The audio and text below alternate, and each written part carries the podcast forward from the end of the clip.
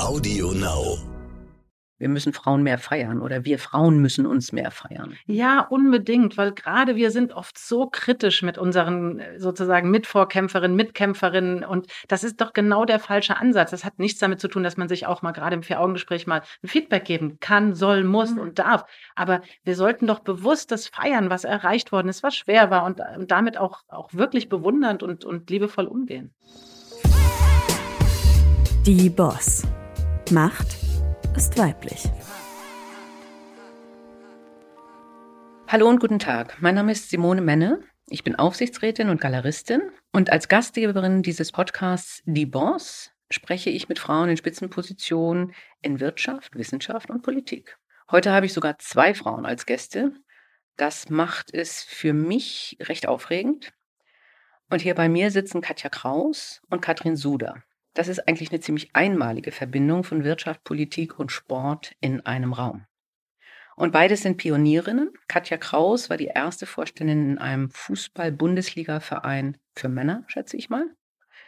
Und Katrin Suder war die erste Rüstungsstaatssekretärin im Verteidigungsministerium. Aber das ist ehrlich gesagt gar nicht so das Wichtigste.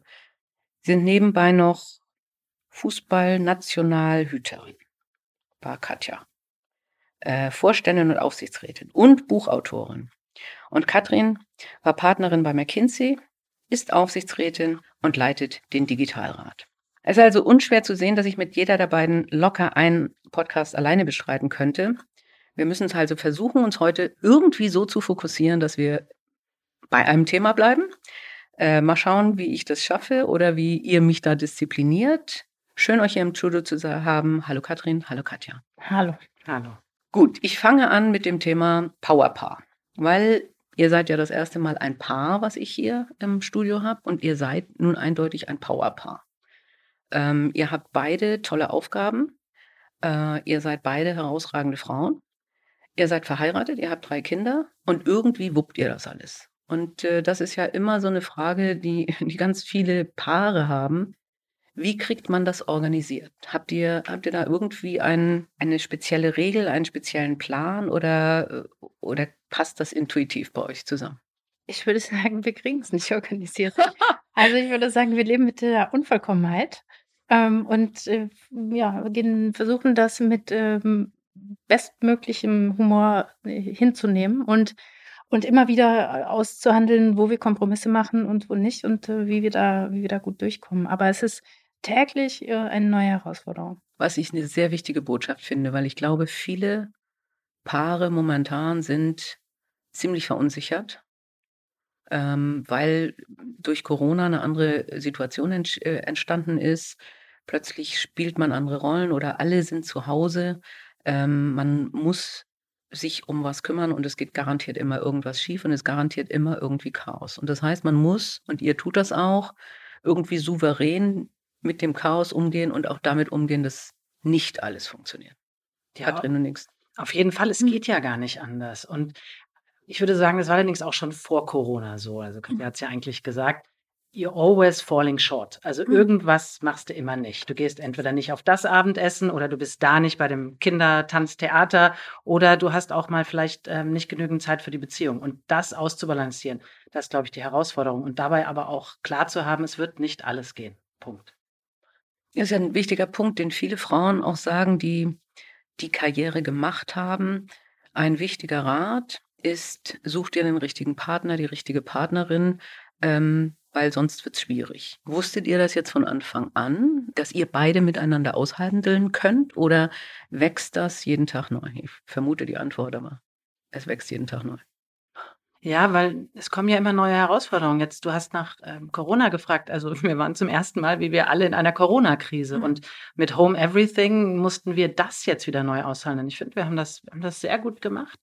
Ähm, auch wohlwissend äh, darin, dass dann vielleicht mal, also ich bin keine Lehrerin. Ich habe nicht auf Lehramt studiert. Ich kann das nicht. Ich bin nicht besonders pädagogisch. Ich bin auch nicht geduldig. Und deshalb haben wir gesagt, ja, dann muss man halt das Schooling anders organisieren. Mhm. Oder vielleicht dann auch mal nicht. Und da ist Katja mit den Kindern laufen gegangen. So.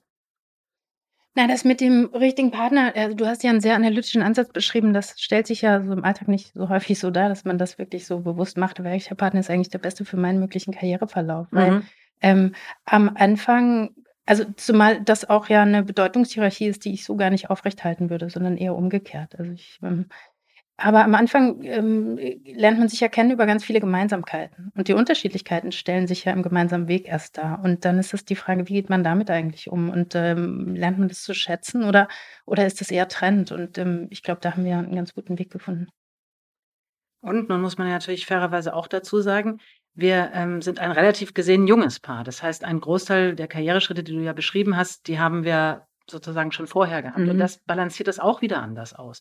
Und äh, zu jeder Lebensphase gehört auch eine andere Ausbalancierung und auch eine andere Entscheidung. Mhm. Für was ist mir jetzt gerade wie wichtig und wie balanciere und regle ich das aus? Ja, das ist ein guter Punkt. Aber das finde ich jetzt spannend. Also du meinst, Katja, dass ihr eigentlich viele Gemeinsamkeiten habt, die ihr am Anfang auch die euch angezogen haben.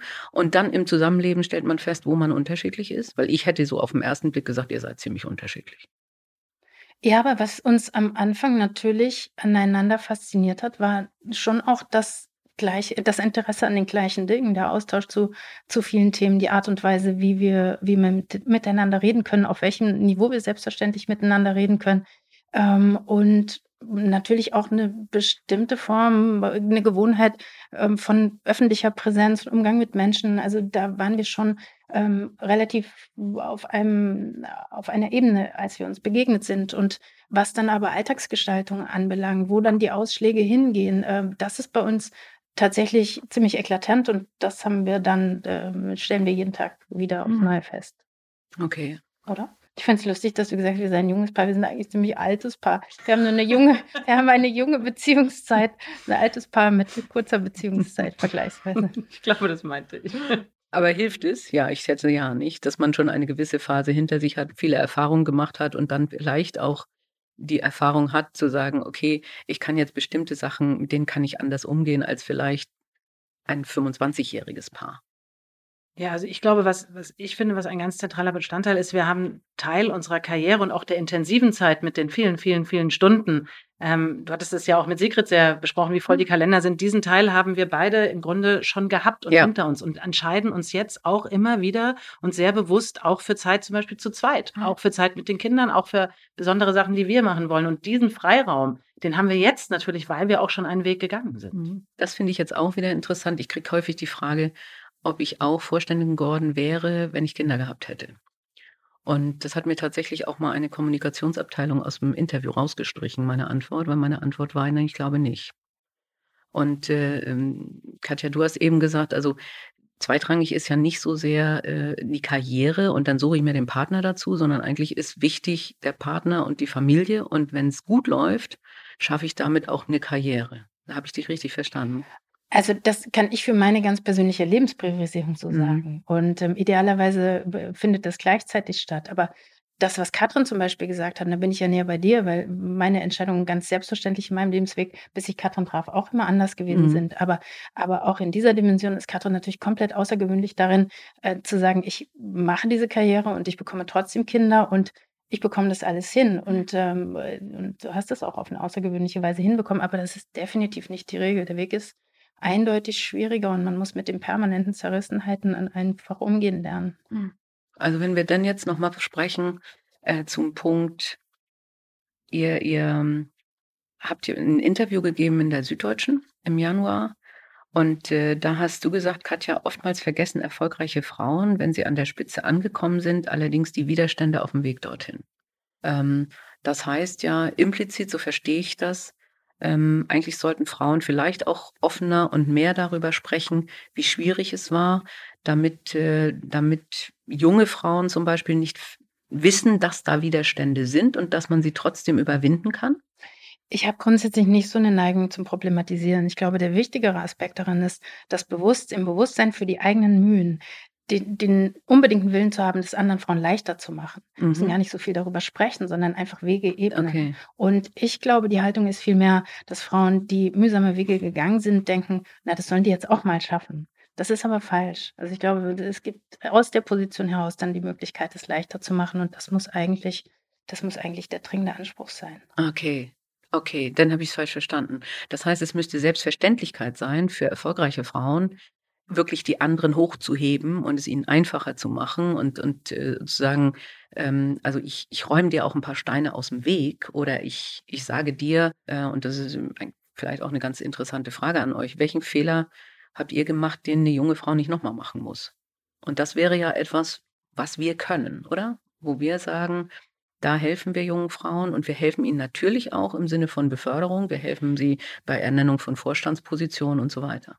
Ich würde gerne nochmal kurz den Aspekt ausweiten, weil ich glaube, was der zentrale Bestandteil dahinter ist, raus aus diesem Exotinnentum. Das ist ja was, was wir alle so, du hast es vorhin erwähnt, erste Vorständin in einem mhm. Fußballclub, erste mhm. Rüstungsstaatssekretärin, erste und so weiter. Und dieses ganze Erste führt ganz häufig dazu, dass dann aus der Exotik was Besonderes kommt. Dann bin ich besonders, bin die Erste, dafür werde ich dann eingeladen, dafür mhm. werde ich gelobt. Und dann will ich vielleicht auch gar nicht, dass es die zweite, mhm. dritte, vierte gibt. Mhm. Und das ist eigentlich der Punkt zu sagen, nee, weil erst dann entwickeln wir Kraft, wenn wir viele sind. Und dann können wir das ganze Potenzial entfalten und dem bewusst zu sein und dem, dem auch dem Reiz zu widerstehen, zu sagen, super, ich bin die Erste und ich will die Erste bleiben. Das ist, glaube ich, der Punkt, auf den wir hinaus wollen und sagen, und aus dem Bewusstsein, dass wir viele viele und unterschiedliche Frauen brauchen, dann sind wir wirklich, dann können wir Veränderungen einleiten. Da ist der, der Impetus eigentlich. Das ist ja auch was, was ihr derzeit fördern wollt, ne? Also Unbedingt. Wo ihr sagt, also ihr, ihr habt diese Aktion Think, Act, Effect, wo ihr wirklich sagt, wir müssen viele Frauen werden und wir beide wollen das mitfördern. Ja, unbedingt. Also man muss sich auch immer bewusst machen, dass man häufig als einzige Frau als Feigenblatt für andere dient. Und du hast mit der wundervollen Bibiana Steinhaus gesprochen. Ähm, großartig, dass es jetzt eine Schiedsrichterin gibt. Aber vieles erreicht, wenn es viele Schiedsrichterinnen mhm. gibt. Und, und ähm, es darf keine äh, Zufriedenheit bei den entsprechenden Verbänden damit geben, dass jetzt eine Frau da ist. Sondern das muss eigentlich der Ansporn sein, weitere zu fördern. Und das müssen wir immer äh, im Blick haben, zu sagen, okay, es reicht jetzt nicht, wenn wir eingeladen werden, äh, sondern äh, wichtig ist, dass andere Frauen auch da sind. Und deshalb ist es so wichtig, sie zu empfehlen. Du weißt gar nicht, für wie viele Jobs ich dich immer empfehle. Also, Danke. Immer wenn irgendwo was frei du, Katrin, das kann doch Simone machen. Wobei, also ich denke, das ist auch ein Punkt, den ihr habt. Äh, das ist eine der Regeln, die da auf eurer, auf eurer Seite stehen. Ähm, habt mindestens fünf Namen von Frauen parat, nicht? Also wir müssen gegenseitig immer, wenn uns jemand fragt, sagen, und da wüsste ich diese fünf, such dir eine aus. Ne? Weil das wäre ja eine weitere Gefahr, wenn wir immer nur in unserem Dunstkreis uns bewegen. Wir müssen originelle andere Frauen finden. Auf jeden Fall. Und wie findet ihr die? Unterschiedlich, das ist ja das Netzwerken, ähm, mhm. was, glaube ich, sehr wichtig ist und was uns wichtig ist. Und da gibt es ja im Grunde alle möglichen Wege. Also wir, wir treffen sie, wir laden sie ein, wir gehen zur Veranstaltung, wir hören ihnen zu, wir hören beim Podcast mhm. zu, wir sind auf, auf, äh, auf Plattformen und, und gucken uns an, wer da ist. Wir treffen sie, wir lesen was über sie, wir gehen in Kontakt. Aber da bist vielleicht auch du noch diejenige, weil du findest immer wieder neue Menschen, andere Menschen. Ja, weil ich aber das hat was mit Begeisterungsfähigkeit zu tun. Also ich mag einfach so gerne bewundern und, und ich finde, dann geht man eben nicht zur Veranstaltung und schaut, war der Rock jetzt vielleicht ein Zentimeter zu kurz oder, sondern was hat die Frau eigentlich Tolles gesagt mhm. oder warum hat die, wie hat die sich hier behauptet gerade oder ich mag es auch so gern, wenn ich was lese, demjenigen, der es geschrieben hat, wenn, wenn ich es mochte, ein Feedback zu geben, zurückzuschreiben, sagen, schöner Artikel, schöner Gedanke, das hat mich bereichert. Ich glaube, wir sollten grundsätzlich ein, ein höheres Maß an Bewunderung für andere haben. Das ist schön, ja, das ist sehr schön. Also das, äh, das nehme ich auch wahr. Es wird halt immer eher kritisiert als das Positive rausgestellt. Und, und du hast immer gesagt, Katrin, wir müssen Frauen mehr feiern oder wir Frauen müssen uns mehr feiern. Ja, unbedingt, weil gerade wir sind oft so kritisch mit unseren äh, sozusagen Mitvorkämpferinnen, Mitkämpferinnen und das ist doch genau der falsche Ansatz. Das hat nichts damit zu tun, dass man sich auch mal gerade im Vier-Augen-Gespräch mal ein Feedback geben kann, soll, muss mhm. und darf. Aber wir sollten doch bewusst das feiern, was erreicht worden ist, was schwer war und, und damit auch, auch wirklich bewundernd und, und liebevoll umgehen. Hm. Wenn wir jetzt sagen, wir wollen mehr Frauen, ist, wir sind ja, wir hapern ja immer noch, also sind ja immer noch bei neun, zehn Prozent bei den Vorständen eine Schiedsrichterin, ähm, äh, Chirurginnen gibt es auch ganz wenige. Woran liegt es? Liegt es an den Männern? Liegt es an den Frauen? Ja, es liegt am Gesamtsystem und jetzt kommen mhm. alle Bausteine ran. Das ist ja das Komplizierte. Wenn es nur einen Grund gäbe, dann könnten wir ihn ja nun wirklich mal rapzap abschaffen. Ja. Aber ich glaube, es liegt an einigen. Und deshalb haben wir ja auch gesagt, es muss all change starts from the top. Wir müssen, wir müssen die Aufsichtsräte und Rätinnen, die Vorstände, Vorstände, die müssen das als Top-Thema identifizieren. Genauso wie es Politikerinnen nicht als irgendein sekundär, tertiär Gedönsthema, sondern als ein prioritäres Thema. Weil, und bevor wir auf die anderen Maßnahmen kommen, vielleicht nochmal ein Satz zum Warum. Weil wir der festen, wirklich festen Überzeugung sind, nicht nur, dass das Richtige ist und das Gerecht ist, sondern auch, dass die Herausforderungen, die komplexen Probleme, vor denen wir stehen, geopolitische Probleme, Corona-Probleme, all diese Probleme, wir glauben, sie werden besser gelöst, wenn wir diverser sind, wenn wir diversere Teams haben. Und der einfachste Weg in Deutschland zu Diversity sind Frauen. Es gibt mhm. total viele von uns und wir sind eben noch nicht in den Entscheidungspositionen. Wobei die Frage natürlich ist, leben wir in einer Blase? Weil also ein CDU-Wirtschaftsrat, äh, der BDI, die haben sich jetzt alle zu Quoten geäußert und haben alle gesagt, nee, Kompetenz zählt und äh, wir wollen auch nicht unbedingt jetzt Nachhaltigkeitsziele. Und äh, das heißt, wir haben ja ganz offensichtlich noch eine Struktur, die das ganz maßgeblich verteidigt, was es noch schwieriger macht, das aufzubrechen.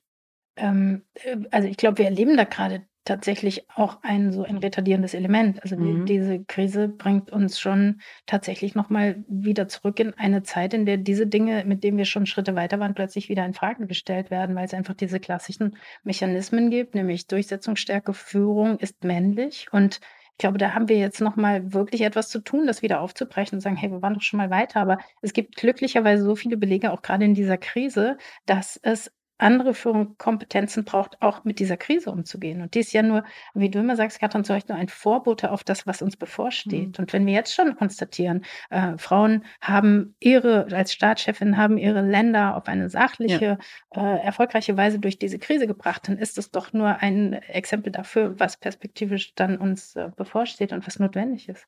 Ja, und offensichtlicher, weil sie sich mit mehr Beratern unterhalten haben und abgewogen haben. Auf, auf eurer Webseite ähm, sagt ihr, und äh, wir haben eben auch schon drüber gesprochen, Frauen sind nicht in Denkmustern verhaftet, die vor allem ihre Machtposition stabilisieren. Das spricht ja eben auch dafür, man muss nicht so ein Ego spielen. Man kann äh, sicher auch einige Erklärungen, warum Staatslenkerinnen jetzt in der Krise erfolgreicher waren, auf sowas zurückführen. Sie haben auch vielleicht nicht die Sorge, eine Schwäche zuzugeben. Ihr sagt aber auch, es ist eine Stärke von Frauen, offene Verleumdung ebenso zu ertragen wie subtile Abwertung, weil sie ihr Herz für eine Sache geben. Und da habe ich mir so ein bisschen gedacht, hm, heißt das, Frauen sind halt leidensfähig, die ertragen, aber das ist dann auch ein Grund, warum sie nicht Karriere machen? Was wir damit mit diesem Satz speziell und den, da kann man unterschiedliche Aspekte rausgreifen. Ähm, was wir damit aber meinten, war, dass wirklich Frauen die Heldin dieser Zeit sind, weil sie ein Beispiel Carola Rakete, weil sie unter kompletter Zurücknahme ihrer eigenen Bedürfnisse oder sogar ihrer Zukunft, weil überhaupt nicht klar war, als sie in den Hafen von Lampedusa segelte, was da am Ende mit ihr passierte, ähm, da das einfach macht, weil es eine größere Sache gibt, die wichtig ist und und darum geht es und ich erkenne das gerade bei vor allem bei Frauen, weil die Frage What's in for me ist halt nicht so entscheidend, sondern es geht um die Sache. Und ich glaube, wir, wir erleben, dass das gerade eine ganz große Kraft hat, diese Form von Sachlichkeit.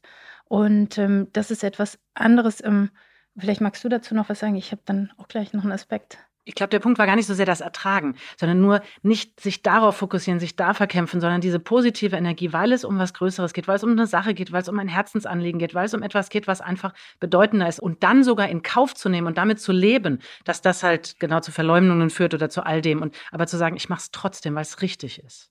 Und wenn wir das im Sinne von Verantwortlichkeit verstehen, da ist mir zum Beispiel, ich habe in einem Buch über Machtstrukturen geschrieben, immer mhm. begegnet, dass Frauen da ganz anders als Männer ihre eigene Verantwortung wahrnehmen. Also während Männer ganz häufig sehr dickfällig mit Sachen sind und wenn es um, um Fehleinschätzung geht, eher die Umstände beschreiben, sind Frauen sehr schnell dabei, sich Fehler zu reklamieren und auch sehr schnell Verantwortung zu übernehmen für etwas, was passiert ist. Oftmals auch zu schnell und, und äh, zu schnell bereit, auch weil sie die öffentliche Auseinandersetzung mit ihrer Rolle dann eher eher scheuen, ähm, zurückzutreten oder sich zurückzunehmen. Ich glaube, deshalb in diesem Satz liegen ganz unterschiedliche Dimensionen. Was wir an der Stelle damit gemeint haben, waren wirklich diese Frauen, die gerade, ähm, die gerade diesen Heldenmut an den Tag legen. Und davon gibt es einige Beispiele, sehr schöne. Ja, also ich sehe wirklich die Gefahr, ähm, dass, äh, dass das, es sind schöne Beispiele, aber sie führen gegebenenfalls dazu, weil die Frauen sich eher zurücknehmen oder eher sagen, okay, ich übernehme die Verantwortung, im Zweifelsfall genau deswegen nicht so viel in Führungspositionen sind. Nicht? Also, äh, und äh, Katja, du hast dein Herz für eine Sache gegeben. Du hast eine ganz hervorragende Position aufgegeben, wo jeder gesagt hat, wow, Ne, Partnerin bei McKinsey, davon gab es, glaube ich, auch nur fünf weltweit. Also es war ein super, super Achievement. Äh, du hast sie für eine schwierige Aufgabe im Verteidigungsministerium aufgegeben, was was auch eine finanzielle Aufgabe bedeutete. Du hast dir Du hast da super viel gearbeitet und dir sehr viel Respekt erworben. Und das weiß ich, weil Leute mir das so gesagt haben. Und dann kam das Thema Berater und Untersuchungsausschuss. Ich habe da definitiv viel Herzblut, Zeit, Energie, Gehirnschmalz reingesteckt. Aber ansonsten glaube ich, ist damit alles gesagt. Okay. Aber natürlich ist das auch ein, ein Beispiel, das uns beide, das uns beiden so sehr am Herzen liegt, nämlich ein, ein größeres Maß an Differenziertheit ja. in ungefähr alles zu bringen. Also genauer hinzuschauen, äh, die Maßstäbe richtig zu setzen und, und die Dinge auch wirklich, die Geschichten ganz zu erzählen. Und dann ergibt sich aus dem Kontext auch wieder ein komplett anderes Bild.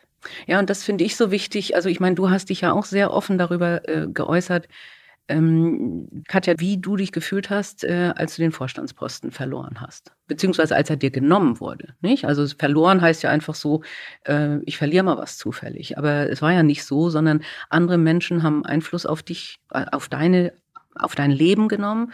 Und, und du hast dann gesagt, da war eine große Lehre. Und ich finde es sehr wichtig, darüber zu sprechen. Ich hatte ja auch mal ähnliche Situationen, äh, wo, wo ich äh, einfach von, von einer Minute auf den anderen den Job los war, aus heiterem Himmel für mich jedenfalls. Äh, und ich dann auch in ein ziemliches Loch gefallen bin und äh, und tatsächlich jedes Mal, wenn ich die Bürotür aufgemacht habe und ein Kollege gesagt hat, wie leid es ihm tut, nur noch in Tränen ausgebrochen bin. Ne? Und ich glaube, damit muss man aber auch umgehen und sagen, ich kann da wieder aufstehen, aber man sollte auch nicht so, so lapidar darüber gehen und sagen, hier Krönchen richten oder so. Den Spruch, den, der regt mich dann manchmal ein bisschen auf. Ja, das ich weiß gar nicht, ob das Sprechen so wichtig war. Ich glaube, hatte verschiedene Verarbeit ne, Verarbeitungsprozesse, aber weil du das jetzt gerade in den Zusammenhang bringst, ich glaube, für mich war das die eigene Geschichte deutlich leichter leichter zu verarbeiten, auch durch das Schreiben und die Konfrontation damit. Aber aber natürlich ähm, alltäglich mitzuerleben, wie, wie ähm, der Mensch, dessen Integrität und Professionalität und Redlichkeit ich jeden Tag erlebe, in eine solche Situation gerät und der differenzierte Blick mhm. darauf einfach fehlt, das äh, fand ich sehr schwierig. Mhm. Ja. Wir haben ja immer so ein Thema Karrieretipp. Nun haben wir gesagt, viel muss passieren von oben von Aufsichtsräten, von Vorständen, vielleicht auch von Investoren, die klaren Einfluss nehmen und sagen, wir brauchen differenziertere, diverse äh, äh, Führungsboards, Vorstände, was auch immer. Ähm, aber was wäre jetzt denn der Tipp für junge Frauen? Also was such dir die richtige Firma oder oder äh, feier oder äh, sag laut, was du werden willst oder was was was wäre da der Tipp? Weil viele von unseren Hörerinnen würden das gerne hören. Ja, ist immer so eine Frage mit den Tipps, weil eigentlich muss man natürlich die individuelle Situation angucken. Aber ich glaube, was, was mir immer, was ich immer für mich versucht habe zu tun, ist, ich habe immer das gemacht, ähm, was mir Spaß gemacht hat, wo ich mit Leidenschaft dabei war, mhm. was, was mir Freude bereitet hat, ich, was mir einen Sinn gegeben hat, warum ich aufgestanden bin morgens. Und der Vorteil, deshalb sage ich das auch immer, macht das, was, was, was ihr wollt, was euch brennen lässt. Warum? Weil zum einen, also seid ihr dann definitiv besser darin als was anderes. Und zum anderen, wenn es nachher schief läuft, und wir hatten es ja gerade, natürlich laufen Sachen schief, dann hast du wenigstens deine Zeit mit was verbracht, was dir Freude bereitet hat. Und ich glaube, da bewusste Entscheidungen dafür zu treffen, ist wichtig. Und das kann auch sein, ich will dann nochmal darauf zurückkommen, was wir vorhin hatten mit den ähm, Kinder und Karriere. Ja, es ist verflucht schwer. Und da darf man sich auch nichts vormachen und nichts einreden lassen. Es ist verflucht schwer, Kinder und Karriere zu vereinbaren. Aber Kinder sind wundervoll. Und wenn man das will, dann soll man sich auch nicht davon abhalten lassen und es nicht überplanen, sondern dann gibt es keinen guten oder schlechten Zeitpunkt. Dann gibt es nur den, an denen es sozusagen passiert. Mir ist das ganz wichtig zu sagen. Und das ist ja, es müssen bewusste Entscheidungen sein. Und dann können sie auch gut gehen. Mhm.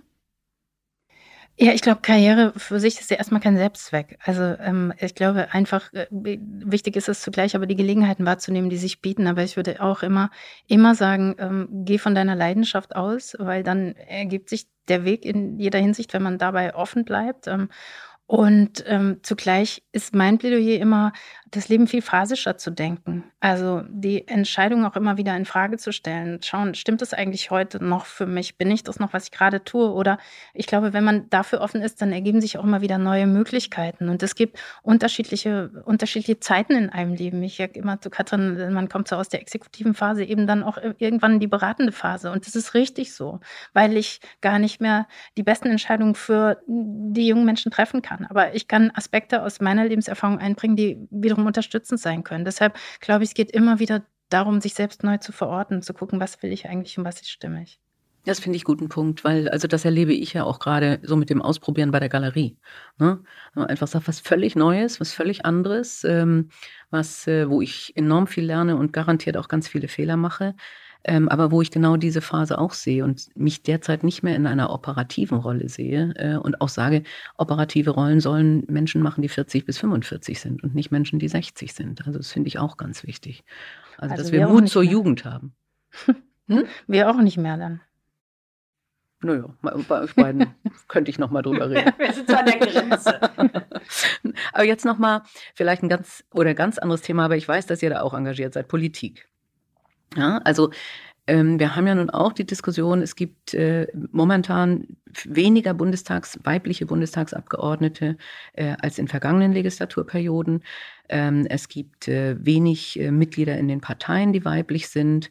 Ähm, ist das nicht auch ein Thema, wo wir, wo wir auch viele werden müssen? Und wie, wie aktivieren wir uns da oder auch andere?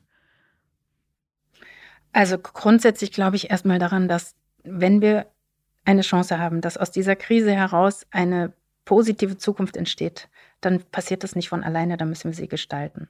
Und dann müssen, das, äh, müssen wir das alle machen im Rahmen unserer Möglichkeiten und möglicherweise auch ein Stück weit darüber hinaus. Aber weil wir so fest davon überzeugt sind, dass Frauen die besseren Kompetenzen mitbringen, auch um, um übrigens dieses, dieses Thema Ungleichheit, ähm, vor dem wir jetzt stehen, neben den Problemen, die ansonsten auf der Hand liegen, weil wir glauben, dass, dass Diversität, die Aufhebung von Ungleichheiten am einfachsten zu erreichen ist, wenn, wenn Frauen den Anstoß geben, weil es einfach viele gibt und dass sich dann auch andere Ungleichheiten äh, ausgleichen. Deshalb glaube ich, ist es so wesentlich, also ist so wesentlich, dass das jetzt passiert und dass wir alle, dass wir es alle angehen. Aber, ähm, aber das würde ich sagen, in der Politik, außerhalb der Politik, vielleicht braucht es einfach auch eine ganz neue Bewegung, ähm, die, die, die weniger Grenzen hat, institutionelle Grenzen und vielleicht kann daraus auch eine ganz andere Kraft entstehen. Ja, letztendlich ist ja die Politik wenn du so willst, ein, ein Segment, ein Industriefeld, ein Sektor. Und wie in jedem sehen wir dieselben Trends. Institutionen, Institutionen verlieren an Bedeutung. Wir sehen den Trend, junge Leute wollen äh, virtueller miteinander, miteinander agieren, freier miteinander agieren, sich nicht so festlegen. Sie brauchen vielmehr sozusagen, wir haben es vorhin gesagt, andere Führungskulturen. Und insofern wird sich die Politik wie jede andere Institution, wie jedes Unternehmen, wie jeder Bereich unserer Gesellschaft die Frage stellen müssen, kann ich mich neu erfinden? Welche, was ist meine Rolle in dieser Welt und wie kriege ich es hin? Und wir glauben, dabei hilft Diversity definitiv, weil dann entsteht auch wieder Reibung, Innovation, wieder was Neues. Auf jeden Fall. Und reden wir dann eher über Bewegungen, so wie En Marche, ähm, weil die Parteien sich überlebt haben, weil sie genau das, das Disruptive eigentlich aus sich selbst heraus gar nicht darstellen können? Es ist ja ähnlich wie das, was wir vorhin von Unternehmen gesagt haben. Es ist sehr schwierig in einem existierenden Modell, wo die, die derzeit die Entscheidung treffen, im Zweifelsfall verlieren, äh, da was Disruptives zu bewegen in der Hinsicht. Wie, wie, wie, auch immer, du wirst jetzt gleich sagen, wie die Bewegung aussehen muss, aber ähm, ich wollte jetzt sagen, völlig egal, wie sie aussieht, du musst sie anführen. da sind wir wieder, Simone. Vielleicht gemeinsam mit Jürgen Klopp. Ähm, aber das wäre wär ein witziges traue ich das zu. Ja, ich wollte, das ist jetzt ein schwieriger Einstieg. Ich glaube, ich wollte nur mal den Punkt bringen, die Dis auf jeden Fall ist das System gerade anfällig für Disruption. Und die kann populistischer Natur sein. Genau das genau. sehen wir an ganz vielen Stellen. Sie kann vielleicht auch kraftvoller, neuerer Natur sein. Fridays for Future ist ja in dem Sinne auch eine Bewegung, die mhm. ganz viel Großartiges angestoßen hat und weiter anstoßen wird. Und ich wollte, ich glaube nur, wir müssen aufpassen. Systeme, wenn sie in so einem Zustand sind, sind anfällig für Disruption. Und das kann auch in die falsche Richtung gehen. Und deswegen braucht es politisches Engagement, weil äh, die Gefahr sonst besteht, dass äh, es wirklich in, in, bei den Populisten endet, glaube ich. Also das, äh, und, und das ist eine Gefahr. Also ich habe neulich mit äh, einer jungen Unternehmerin gesprochen, die dann gesagt hat, ja, also hat auch definitiv äh, gerade bei Nachhaltigkeit ein Sendungsbewusstsein. Und äh, die hat dann gesagt, ja, aber ähm, wenn ich in die Politik gehe, engagiere ich mich für eine Partei meistens dann mit irgendwelchen Kompromissen. Und so kann ich beispielhaft zeigen, was ich als Unternehmerin tun kann und vielleicht mehrere beeinflussen. Aber wenn so viele denken, dann haben wir eine Gefahr, weil letztendlich gibt es politische Parteien und dann sind genau die, die was verändern wollen, im Zweifelsfall nicht in den politischen Parteien. Aber vielleicht ist das gar nicht so schlecht.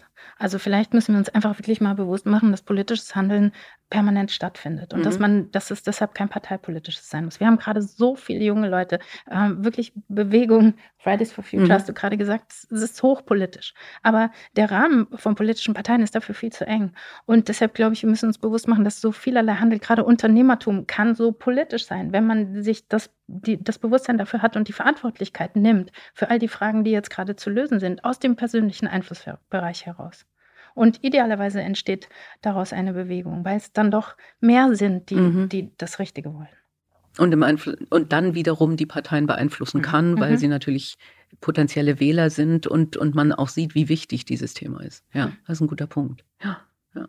Also muss ich nicht in eine Partei eintreten. Nee, du musst ja die Bewegung leiten. Ich spreche nachher mal mit Jürgen Klopp. Aber das ist jetzt auch nochmal ein wichtiger Punkt, das äh, finde ich auch häufig vergessen wird. Jürgen Klopp. Ja, Jürgen Klopp. Nämlich im Sinne von, ähm, es darf ja kein Geschlechterkampf werden, nicht? Also wir müssen einfach sagen, es gibt super Männer mit super, mit super Führungsqualitäten und Sendungsbewusstsein und allem. Äh, und äh, auch wenn wir sagen, anscheinend sind Frauen so sozialisiert, dass sie für die heutige Zeit vielleicht eine bessere Führungsqualität mitbringen. Ähm, das ist ja nicht so schwarz-weiß, hoffe ich, oder? Wir haben gerade ähm, einen Text geschrieben, in dem wir die ähm, herausragende Führungskompetenz von Jürgen Klopp ähm, ähm, feiern. Also ich, ich habe das begonnen mit Jürgen Klopp ist nachweislich keine Frau. Katrin hat das in Frage gestellt, weil ich das wüsste, so sicher. Ähm, aber ich finde, es gibt äh, wirklich Indizien. Ähm, aber das ist tatsächlich so. Also natürlich, umso wichtiger ist übrigens, dass wir auch die feiern. Das äh, haben wir am Anfang ein bisschen mhm. vergessen. Diejenigen Männer, die genau. die genau das fördern, die es unterstützen, und zwar äh, in allen Dimensionen, ähm, die, die sind genauso wichtig für das, worum es uns gerade geht. Aber für die ähm, wollen wir auch genau das haben, weil wir glauben, diese Männer wollen eben auch andere Führungsstile und die, die wollen an, andere Parität und andere, ähm, die Dekonstruktion von Hierarchien, wollen anders leben. Das wird ihnen aber leichter gemacht, wenn man eine, einen bestimmten Habitus verändert. Und das können Frauen nun mal besser.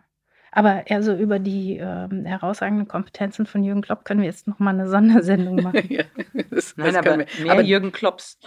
Nein, aber der, der, wichtige, der wichtige Punkt ist tatsächlich, wir brauchen die richtigen Führungspersönlichkeiten. Die brauchen wir divers, aber wir sagen nicht, wir wollen nur Frauen, weil es gibt auch genug Frauen, die vielleicht nicht so gut führen können. Nicht? Das muss man einfach auch sagen. Sie sind nicht die besseren Menschen. Nicht per se. Nein, und also wir brauchen die Kompetenzen, die Fähigkeiten, die Ungerechtigkeiten anzugehen, die systemischen Probleme anzugehen. Das müssen wir erreichen. Wir glauben, dass es der einfachste und schnellste Weg gerade ist. Aber definitiv mehr Jürgen Klopps, mehr Frauen in Führungspositionen. Hm. Aber wir hatten kürzlich so einen Moment, da haben wir uns genau, ist uns genau das bewusst geworden, nämlich wir haben, es gab irgendwelche Personalien und wir sprachen darüber und sagen, meinst du denn, die kann das eigentlich?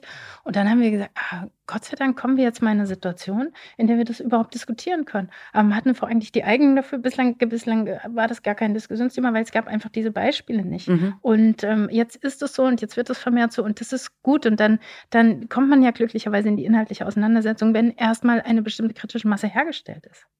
Ja, wobei auch da, also da nehme ich jetzt nochmal wieder auch ein anderes schönes Beispiel, was kürzlicher passiert ist. Äh, Jennifer Morgan, ähm, Co-CEO von SAP, ähm, wo die Kommunikation am Anfang eine war, die sich für mich ziemlich gruselig anhörte, mhm. nämlich, also wir brauchen in der Krise jemanden, der schnell Entscheidungen trifft und implizit die Aussage, also anscheinend muss das dann der Mann sein und nicht die Frau, die wir da in dem Team haben. Ähm, und später kam dann die von uns ja eher gewünschte differenzierte Darstellung. Möglicherweise war man sich nicht einig in einer gewissen Strategie. Und dann hat man mit dem Aufsichtsrat diskutiert, welche Strategie der Aufsichtsrat will und sich dann entschieden. Ähm, aber diese differenzierte Darstellung fand nicht statt. Ja, aber da sind wir ja wieder bei dem. Also wir alle wissen es doch im alltäglichen Leben. Das Leben ist nicht schwarz-weiß. Es ist unfassbar viele Grautöne. Es ist unfassbar bunt. Aber in der Komplexität liegt ja sowohl die Chance, aber dadurch ist das anstrengend. Mhm. Und je differenzierter wir die Analyse haben, je differenzierter wir den Dialog machen, erst dann können wir ja wirklich was angehen. Und das, du hast es vorhin schon mal gesagt, Katja, das ist ja genau das Drama. Aber es kostet natürlich Anstrengung, sich differenziert mit was zu beschäftigen. Aber sehen wir da nicht auch eine Chance derzeit? Also eine Chance, dass Leute länger zuhören, bei Podcasts beispielsweise, dass es mehr Menschen gibt, die differenziert berichten, aber es ist nicht wiederum nicht der Mainstream. Völlig egal, ob du diese Frage jetzt stellst, weil die durchschnittliche Verweildauer bei Podcasts ist irgendwie so zehn Minuten, dann noch niedriger, glaube ich. Deshalb es hört uns jetzt sowieso keiner mehr zu. das können wir alles sagen. Ähm, also meine Wahrnehmung ist eher das, eher das Gegenteil. Also meine Wahrnehmung ist, dass es eine äh, überbordende Nachrichtenfluktuation gibt und dass die Konzentration auf Über, Überschriften ähm, grasiert und dass die wirkliche Bereitschaft, sich inhaltlich ähm, auseinanderzusetzen, in der Tiefe ein Gesamt Bild für sich herzustellen vor der Beurteilung, äh, das findet wirklich viel zu selten statt. Und, und wird vielen Sachverhalten oder auch Menschen nicht gerecht. Wobei wir dann wieder bei der Gefahr der Populisten wären. Ja, Verkürzung. Ne? Ja, aber mir kommt ja wieder dieses schöne Bild von Einstein in, in den Kopf. Und er hat gesagt, du fängst mit dem Trivialen an. Und dann musst du aber ins Komplexe gehen, um im Einfachen zu landen. Und wenn du im Einfachen bist, weil du das Komplexe durchdrungen hast, dann kannst du es kommunizierbar machen, dann kannst du daraus was Gestalterisches machen, dann kannst du es in die Breite tragen. Aber bleib nicht beim Trivialen stehen. Und das Triviale, das ist sofort da. Das kann man dann verkürzt sagen. Und das ist das, was Populisten so gerne machen. Aber das ist die große Gefahr. Nur einmal quer sich die Mühe gegeben zu haben in der Komplexität und dann wieder rauszufinden, das ist halt schwierig, ist anstrengend. Da muss man sich hinsetzen, da muss man den Double- und Triple-Klick machen. Mhm. Okay. Spricht die Physikerin, aber gilt für eigentlich für jedes Thema. Ja. Hm, wahrscheinlich. Gut, die Mühe müssen wir uns machen. Ähm, ich habe eine letzte Frage. Ähm, wenn ihr eine Autobiografie schreiben solltet, erstens würdet ihr sie zusammenschreiben und zweitens, was wäre der Titel, auch wenn ihr es alleine schreibt, jede für sich? Ich würde beide schreiben. Okay. Damit bin ich raus. Also zwei Bücher, aber beide, beide von Katja geschrieben. Sehr gut. Und wie sind die Titel? Du musst Katja fragen. Ähm, Jetzt wird spannend. Also, mein engster Freund, äh, der Schriftsteller gewesen ist, ähm, hat immer gesagt, deine Biografie wird in jedem Fall ist so heißen. Ist so? Ist so. Aha, das ist nun mal so. Ist so. Mhm. Und das wäre für dich eigentlich auch passend. Ist so die zwei. Genau, das, ist die Fort ist so eine Fortsetzungsgeschichte. Also da bin ich auf jeden Fall sehr gespannt, was, was da was am Ende so drin steht. Genau. Prima. Ich glaube, wir sind am Ende. Es hat super viel Spaß gemacht. Ähm, obwohl ich euch beide schon lange kenne, habe ich wieder neue Aspekte gesehen, die mir super gefallen. Äh, und das triviale Durchdenken, um dann zum Einfachen zu kommen, ist, glaube ich, für mich eine ganz wichtige Botschaft, äh, die für jeden Lebensbereich gelten sollte. Ganz, ganz herzlichen Dank, dass ihr hier wart. Das war schön, hat Spaß gemacht. Danke dir. Danke. Die Boss. Macht ist weiblich.